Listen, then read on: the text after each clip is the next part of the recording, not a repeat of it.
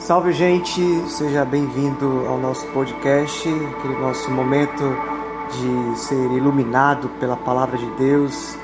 Essa tem sido uma plataforma muito útil, muito poderosa. Muita gente tem falado quanto tem crescido. Eu glorifico a Deus por ser instrumento dele e poder viver essa experiência junto com você aí. Hoje eu quero falar ainda um pouco mais sobre seguir a Jesus.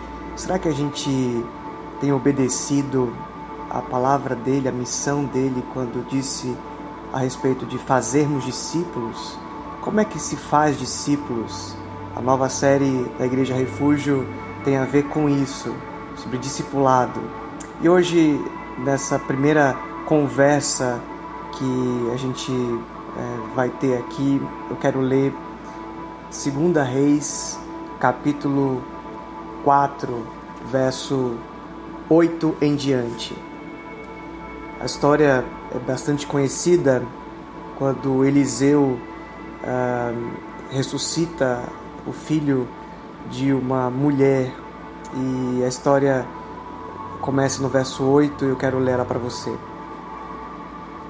Um dia Eliseu foi até a cidade de Sunem, onde morava uma mulher rica. Ela o convidou para uma refeição e daí em diante, sempre que ia a Sunem, Eliseu tomava as suas refeições na casa dela. Ela disse ao seu marido: Tenho a certeza de que esse homem que vem sempre aqui é um santo homem de Deus. Vamos construir um quarto pequeno na parte de cima da casa e vamos pôr ali uma cama, uma mesa, uma cadeira e uma lamparina. E assim, quando ele vier nos visitar, poderá ficar lá. Um dia Eliseu voltou a Sinem e subiu ao seu quarto para descansar. Ele disse a Geazim, o seu servo, que fosse chamar a dona da casa. Quando ela chegou, Eliseu disse a Geazim: Pergunte o que eu posso fazer por ela para pagar todo o trabalho que ela tem tido cuidando de nós. Talvez ela queira que eu vá falar em favor dela com o rei ou com o comandante do exército. Mas a mulher respondeu: Eu tenho tudo o que eu preciso aqui, no meio do meu povo. Eliseu perguntou a Geazim: Então o que posso fazer por ela? E ele disse: Bem, a mulher não tem filhos e o marido dela já é velho. Diga a ela que venha aqui, ordenou Eliseu. Ele a chamou e ela foi e ficou na porta. Então Eliseu disse: no ano que vem, por este tempo, você carregará um filho no colo. A mulher exclamou: Por favor, não minta para mim. O Senhor é um homem de Deus. Mas, como Eliseu tinha dito, no ano seguinte, no tempo marcado, ela deu à luz um filho. Alguns anos depois, no tempo da colheita, o menino saiu para se encontrar com o pai, que estava no campo com os trabalhadores que, fazia, que faziam a colheita, e de repente ele começou a gritar para o pai: Ai, que dor de cabeça! Então o pai disse a um dos empregados: Leve o menino para a mãe. O empregado carregou o menino até o lugar onde a mãe estava. Ela ficou com ele no colo até meio-dia, então ele morreu. Aí ela o carregou para o quarto de Eliseu e pôs na cama. Depois saiu, fechou a porta, então chamou o marido e disse: Mande o um empregado trazer uma jumenta, eu preciso ir falar com o profeta Eliseu. Volto o mais depressa que puder. O marido perguntou: Por que você vai falar com ele hoje? Hoje não é sábado nem dia da festa da lua nova. Não faz mal, respondeu ela. Aí mandou que pusessem os arreios na jumenta e ordenou ao empregado: Faça o animal andar o mais depressa que puder e só pare quando eu mandar. E assim ela saiu e foi para o Monte Carmelo, onde Eliseu estava. Quando ela ainda estava um pouco longe, Eliseu a viu chegando e disse ao seu empregado, Geazim: Veja, a mulher de Sunem vem vindo aí. Corra até lá e pergunte se tudo está bem com ela, com o marido e com o filho. A mulher disse, a Geazim que estava tudo bem, porém, quando chegou ao lugar onde Eliseu estava, ela se ajoelhou diante dele e abraçou aos seus pés. Geazim ia tirá-la dali, mas Eliseu disse: Não faça isso. Você não está vendo que ela está muito aflita? E o Senhor Deus não me disse nada sobre isso. Então a mulher disse a Eliseu: Senhor, por acaso eu lhe pedi um filho? Não lhe pedi que não me enganasse? Eliseu virou-se para Geazi e disse: Apronte-se, pegue o meu bastão e vá. Não pare para cumprimentar ninguém que você encontrar, e se alguém cumprimentar você, não perca tempo respondendo, vá direto e ponha meu bastão em cima do menino. Mas a mulher disse a Eliseu: Juro pelo nome do Senhor, juro pelo Senhor mesmo, que eu não o deixarei aqui. Aí Eliseu se levantou e foi com ela. Jazim foi na frente deles e colocou o bastão em cima do menino. Porém, ele não soltou nenhum gemido, nem havia nele qualquer outro sinal de vida. Então Geazim voltou para encontrar Eliseu e disse: O menino não acordou. Quando Eliseu chegou, entrou sozinho no quarto, viu o menino morto na cama. Então fechou a porta e orou a Deus, o Senhor. Depois deitou-se sobre o menino, pondo a sua boca sobre a boca dele, os olhos sobre os olhos dele e as mãos sobre as mãos. Quando Eliseu se deitou sobre o menino, o corpo do menino, o corpo da criança começou a esquentar. Eliseu levantou-se e andou de um lado para o outro do quarto, depois voltou e deitou-se de novo sobre o menino. Aí o menino espirrou sete vezes e abriu os olhos. O texto continua e é falando sobre a ressurreição desse menino e como a mãe se alegrou com tudo aquilo. O que eu quero comunicar para você a partir desse texto é que essa talvez seja a melhor expressão daquilo que significa discipulado. Não adianta você é, ter um canal no YouTube ou até mesmo por meio de um podcast como esse acreditar que você está discipulando alguém. Você está falando de Jesus que você então está discipulando alguém. Não é possível você uh, transmitir conhecimento e achar que isso é discipulado. Não é possível você acreditar, já que é, o, o, exemplo de Jesus é diferente, né? já que Jesus caminhou com pessoas, Jesus comeu com pessoas, Jesus teve tempo, teve contato, teve afeto, teve relacionamento. Não é possível você olhar para tudo isso e ainda acreditar que o discipulado se faz por mensagem, por versículos postados no Instagram, no Facebook ou qualquer outra rede social. O discipulado ele acontece corpo a corpo, vida na vida. Como diz o texto, né? Boca na boca, olho no olho, corpo no corpo. Não é, é, é uma palavra literal, né?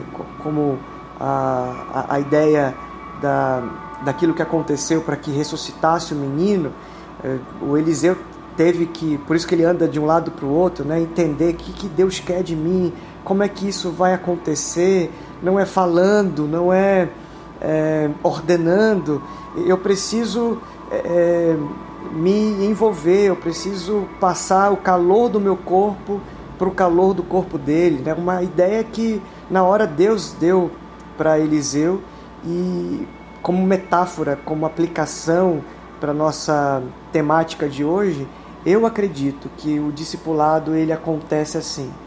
Fazer discípulos é compartilhar a vida de Deus que há em mim, que está habitando em mim, está fluindo em mim.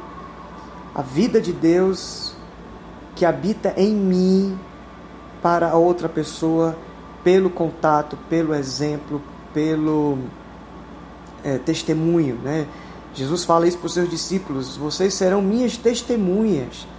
Então, discipulado não se faz por transmissão ah, de conteúdo, de informação, não é, é você é, receber pessoas na sua casa ou receber pessoas na igreja ah, que o discipulado vai acontecer. Não é por uma lição, não é por um material, por um texto que você vai uh, ter uh, um ensino.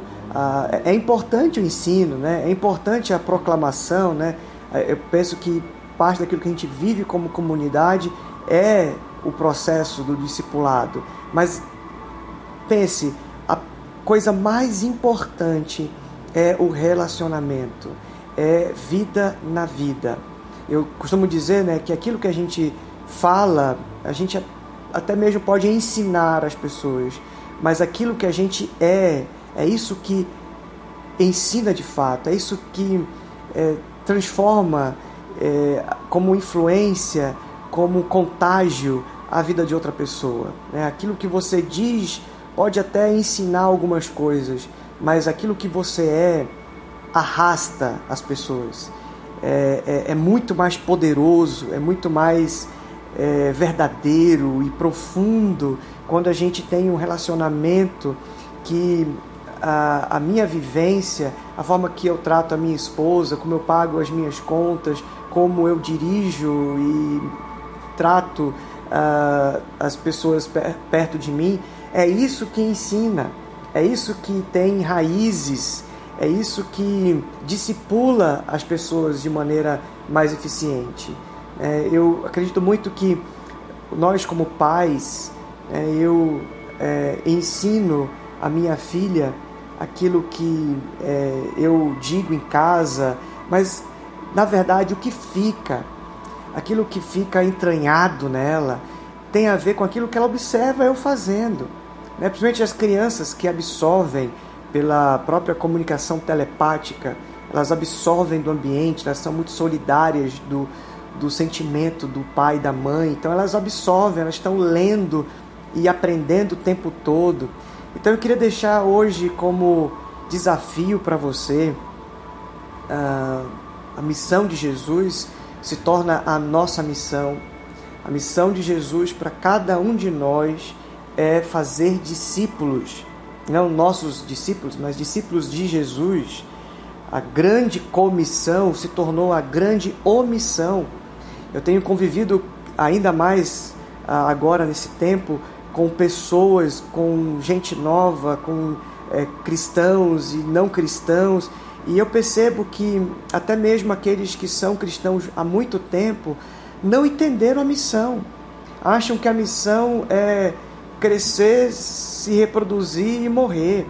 Acham que a missão uh, que, que, Deus tem, o propósito que Deus tem para a pessoa é trabalhar, é estudar, é ganhar dinheiro, é constituir família, é ter posses, é ter bens. Essa não tem Cristo e se você é discípulo de Jesus, a missão de Jesus é a sua missão. Então, quando ele diz em Mateus capítulo 28, verso 18 em diante, né, que a nossa missão é fazer discípulos, é batizar, é ensinar a guardar tudo aquilo que eu deixei. Então você precisa se envolver nisso. Você deve se dedicar a viver isso. Você deve se jogar de cabeça nessa missão de fazer discípulos. Ou seja, tudo que você faz, todos os relacionamentos, todos os vínculos, seja no trabalho, seja na sua família, seja até mesmo ah, na sua vizinhança e, e todas as camadas de relacionamento, você está influenciando pessoas. Você até mesmo pode selecionar alguns desses para discipular intencionalmente, mas não acredite que são lições, não, não acredite que são ah, verdades, doutrinas, eh, dogmas ou tradições você não ensina isso, você ensina Deus, você ensina a vida, você ensina por meio da sua vida, por meio do seu testemunho, do seu exemplo, daquilo que você é, não daquilo que você fala. Acredite que se a partir de agora você tiver uma intenção em discipular pessoas pelo seu exemplo, pela sua experiência com Jesus, por aquilo que você tem recebido dele, aquilo que você tem é, experimentado dele, com certeza você terá um pouco mais de experiência com o discipulado de Jesus. Você vai se envolver na missão de Jesus, vivendo todos os dias, influenciando pessoas a respeito daquilo que Jesus te ensina. É, o Bonhoeffer, no seu livro Discipulado, ele fala que não é simplesmente fazer discípulos, mas é fazer discípulos que também queiram fazer discípulos. Esse é o grande discipulado de Jesus. A minha mensagem de hoje, o meu desafio de hoje é que você seja profundamente afetado por esse desejo de fazer discípulos pelo exemplo, como acontece aqui com Eliseu, né? Boca na boca, olho no olho, mão sobre mão, ou seja, não em escala industrial, não discípulo feito por tabela, mas discípulo feito à mão, discípulo aproximado. Né? Isso significa discípulo ser sujo pela poeira dos pés daquele que está à sua frente, daquele que está no caminho. Então, que a sua vida suje, né, no bom sentido, contamine, no bom sentido, contagie as pessoas da mesma forma que você tem recebido e, e vivido com Jesus. Deus te abençoe, beijo e até semana que vem.